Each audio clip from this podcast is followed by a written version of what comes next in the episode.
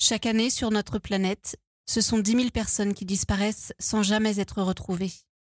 Ce sont plus de 400 000 hommes, femmes, enfants qui sont victimes d'homicides volontaires, assassinés par un proche ou un inconnu.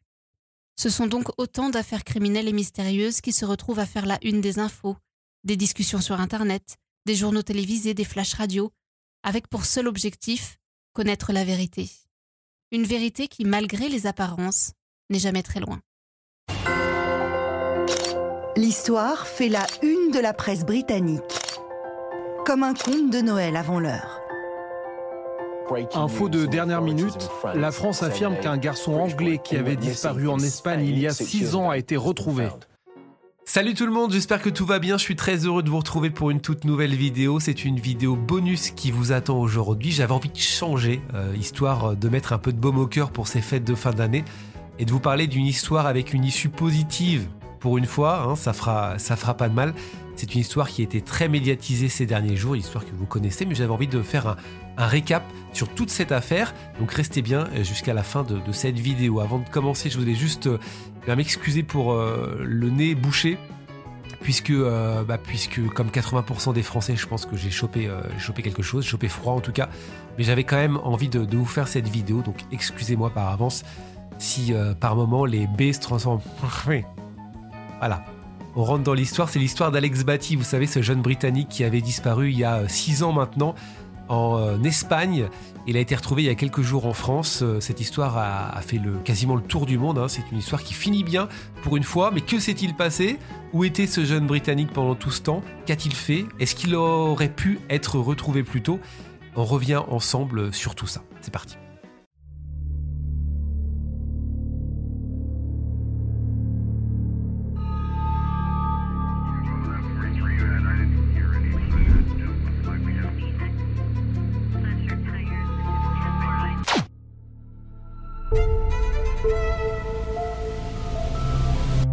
Commence donc en septembre 2017, lorsqu'Alex Batty, un jeune garçon de 11 ans, part en vacances avec sa mère qui s'appelle Mélanie Batty et son grand-père, David. Le trio se rend en Espagne, à Marbella précisément, pour 15 jours de vacances. C'est exceptionnel euh, ces vacances parce que cette Mélanie Batty, qui est donc la mère d'Alex, qui a 38 ans, est privée de la garde de son fils par la justice britannique. Elle est jugée instable. Elle qui était pourtant avocate, qui avait un pavillon dans la banlieue de Manchester, qui avait une BMW, qui avait un petit peu d'argent de côté, eh bien elle s'est mise hors de la société. Elle a adopté un mode de vie alternatif. Elle ne voulait pas que son fils, par exemple, aille à l'école. Elle se refermait de plus en plus. Et montrait des envies de vivre en communauté, hors du monde, hors de la société. Tout ça avec l'appui de son père, David Batty, 58 ans, qui est donc le grand-père d'Alex. C'est la grand-mère d'Alex, Suzanne Caruana, qui vit près de Manchester dans le nord-ouest de l'Angleterre, qui est la tutrice du garçon. Elle avait divorcé quelques années plus tôt de David Batty, justement à cause euh, de sa volonté à lui de, de se mettre hors de la société. Suzanne ne voit pas d'un bon œil ce voyage, elle est inquiète. Et elle a raison de l'être, parce qu'Alex ne reviendra pas. Le trio disparaît et le 8 octobre 2017, eh bien, elle signale la disparition de son petit-fils, ou plutôt l'enlèvement, parce qu'elle en est convaincue. Les deux, sa, fille et, son ex-mari, l'ont emmené à l'étranger, avec comme objectif de vivre un style de vie alternatif. Ils envoient une vidéo à la grand-mère d'Alex, sa tutrice légale, dans laquelle ils expliquent vouloir soustraire Alex du système éducatif et vivre dans une communauté spirituelle itinérante. Elle s'est exprimée dans un journal local, c'était en 2018, et dans ce journal, elle dénonce l'embrigadement dans une secte de son ex-mari et de sa fille. Voici ce qu'elle dit. Je l'aime tellement. Je commence à penser que, que je ne le reverrai peut-être jamais. Je meurs intérieurement un peu plus chaque jour. Je ne peux plus dire à personne ce que je ressens nous nous entendions si bien avec mon petit-fils. J'avais hâte qu'il rentre de l'école tous les jours. J'espère juste que cet appel aidera à le retrouver. Ça, c'était donc en 2018. Un avis de recherche international est donc lancé quelques mois après la disparition pour retrouver Alex, sa mère et son grand-père. Et pendant six ans, plus personne n'entendra parler d'eux. On ne sait même pas en fait s'ils sont encore vivants. On peut s'imaginer plein de choses. Jusqu'au 13 décembre dernier, le 13 décembre 2023, vers 3 heures du matin, un étudiant qui est aussi livreur de médicaments et qui réalise sa tournée de nuit fait une étrange observation alors qu'il circule avec sa camionnette en direction de Toulouse, le long de la route nationale 7. Il voit un jeune homme sur le bord de la route. Il possède une lampe torche à la main. Il a un skate sous le bras et porte un sac à dos. Et il avance sous la pluie battante. Alors, ce jeune livreur s'arrête, il lui propose de monter dans la camionnette. Une discussion commence, et une fois à l'intérieur, le temps du trajet donc, le jeune homme pris sur le bord de la route, qui parle anglais et pas français, va cacher dans un premier temps sa véritable identité. Et puis, il révèle vivre depuis deux ans en France. Il va encore plus loin. Il explique qu'il a été enlevé par sa mère il y a six ans. Voici ce que dira Fabien, le conducteur de la camionnette qui a été interrogé après. Et c'est là où il me raconte un peu ben, toute, toute, son histoire euh, ben, d'enlèvement avec sa mère, sa grand-mère, ses voyages en Espagne, en France. Il m'a dit que sa mère était un peu illuminée, que la vie dans cette communauté ne lui plaisait pas, qu'il était parti de lui-même, car il voulait avoir une vie normale, expliquant vouloir retrouver sa grand-mère. Il m'a donné un nom, Alex Batty. J'ai eu du mal à croire à son histoire, mais il m'a donné des détails assez précis. Il ne paraissait pas stressé, mais plutôt soulagé que, que je l'ai pris dans ma camionnette et que je lui propose de l'emmener à Toulouse. Alors j'ai regardé sur Internet, j'ai tapé son nom, et j'ai constaté tous les avis de recherche et les photos de lui à 11 ans. C'est clair qu'il y avait une ressemblance. Je n'y croyais pas. Je lui ai alors proposé d'utiliser mon compte Facebook pour écrire à sa grand-mère, Suzanne Caruana, qui est âgée maintenant de 68 ans. Elle dormait, donc elle n'a pas pu lire le message envoyé de mon compte. Et il continue son explication. Nous sommes allés à la gendarmerie de Revel, à une cinquantaine de kilomètres de Toulouse.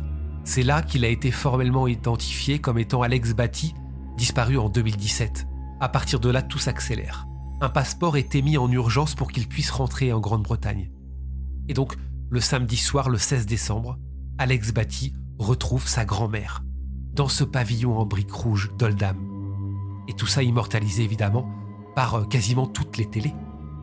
Le jeune homme a sa capuche sur la tête, il pénètre dans la maison qu'il avait quittée voilà maintenant six ans ils vont pouvoir voir Alex Batty retrouver sa grand-mère et regarder en direct. Il y a euh, un jeune garçon entouré euh, de euh, des policiers. Ce serait potentiellement Alex Batty. On ne voit pas son visage, mais comme je vous le disais, hein, il porte un, un sweat. Est-ce qu'il va retrouver sa grand-mère?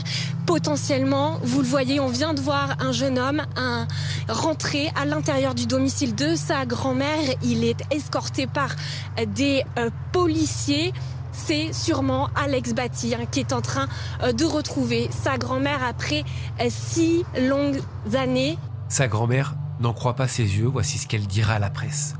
C'est comme un rêve d'avoir entendu sa voix.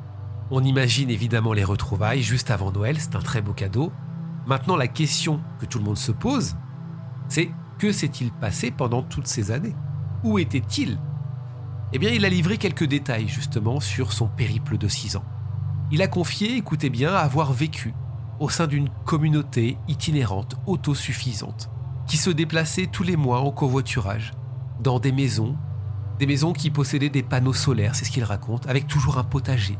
Il raconte que les membres qui vivent dans ce mouvement eh bien, vivent euh, à une dizaine de personnes dans de grandes maisons où cohabitent des familles canadiennes, indiennes et espagnoles.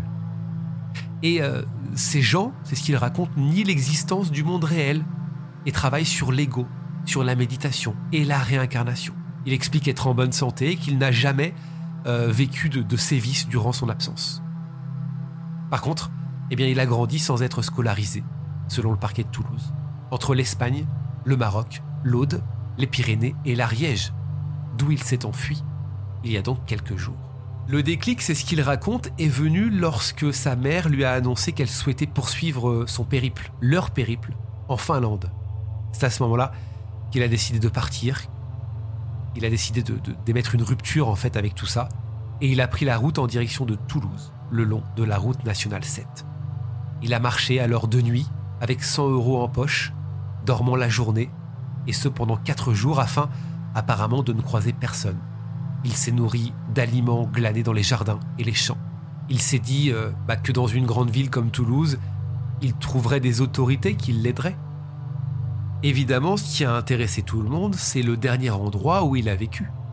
Ce dernier endroit, c'est Camp-sur-la-Glie, dans l'Aude, au nord-ouest de Perpignan. Ils sont arrivés en fait ici, quand je dis il, c'est euh, bah, sa mère, son grand-père et lui, durant l'été 2021, après avoir fait du stop, c'est ce qu'il a raconté. La petite famille a été accueillie dans un gîte. Le gîte s'appelle le gîte de la Bastide. À peine arrivé, c'est ce que raconte le propriétaire du gîte, eh bien la mère d'Alex Batty a, quitté les lieux. Voici ce qu'elle lui a dit Je dois partir, j'ai envie de rejoindre ou de fonder une communauté quelque part.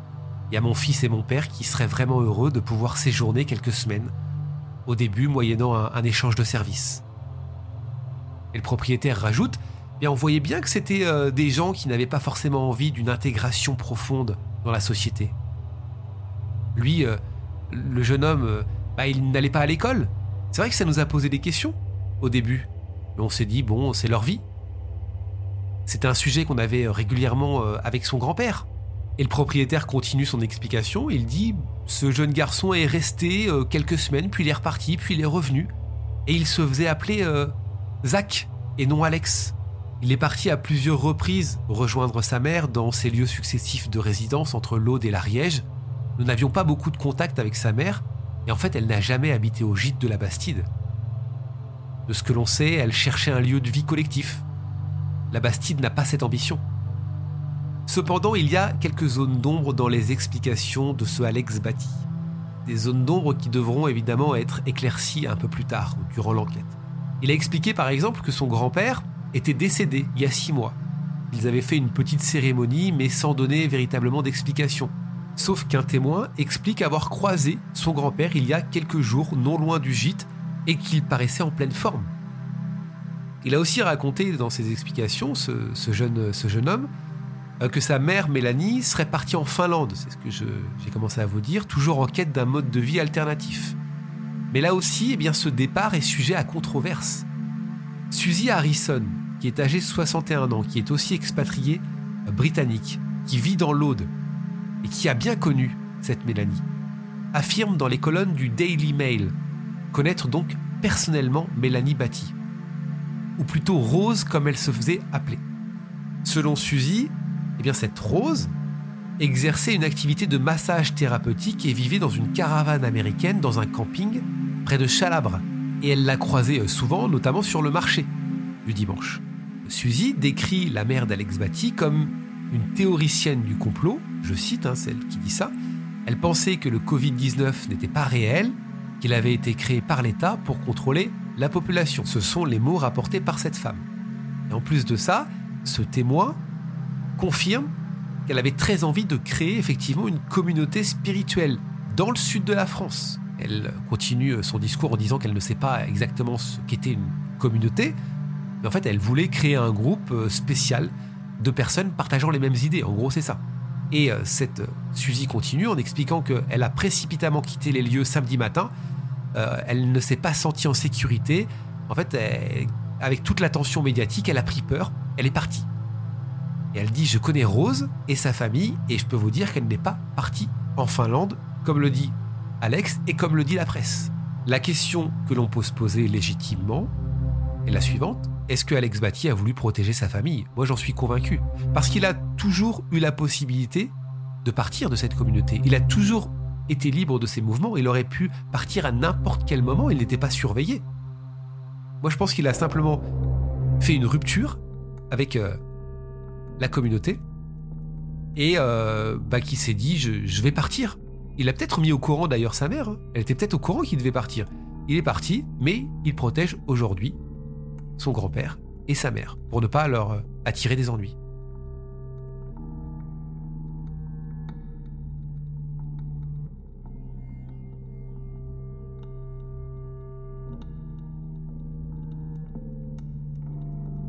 Ce qui entraîne la question suivante. Alex Batty aurait-il pu être retrouvé plus tôt? Bien la réponse est oui. A quelques jours, dans le journal de TF1, on apprenait que le propriétaire du gîte en question a accompagné le jeune garçon qui se faisait donc appeler Zach pour passer un entretien dans une école d'informatique à Perpignan. Et la direction, qui a été également interrogée, n'a jamais oublié sa visite. Voici ce qu'explique la, la directrice. Elle nous a contactés effectivement pour savoir s'il pouvait venir sans papier d'identité. Comme quoi, euh, il nous a dit euh, qu'il les avait perdus dans l'avion. Et il a demandé également s'il pouvait venir avec une personne majeure qui n'était pas de sa famille. Il nous a dit aussi, au fait, mon nom ce n'est pas Zach, c'est Alex Batty.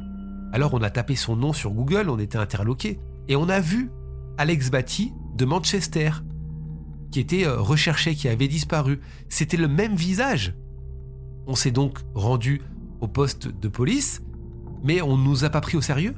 C'était un samedi, il était midi, midi et demi, et en fait il n'y avait personne pour nous recevoir. Et donc ce signalement n'a pas abouti. Pour quelle raison? On ne sait pas. Toujours est-il que Alex Batty aurait pu être retrouvé il y a euh, plusieurs mois, voire euh, quelques années?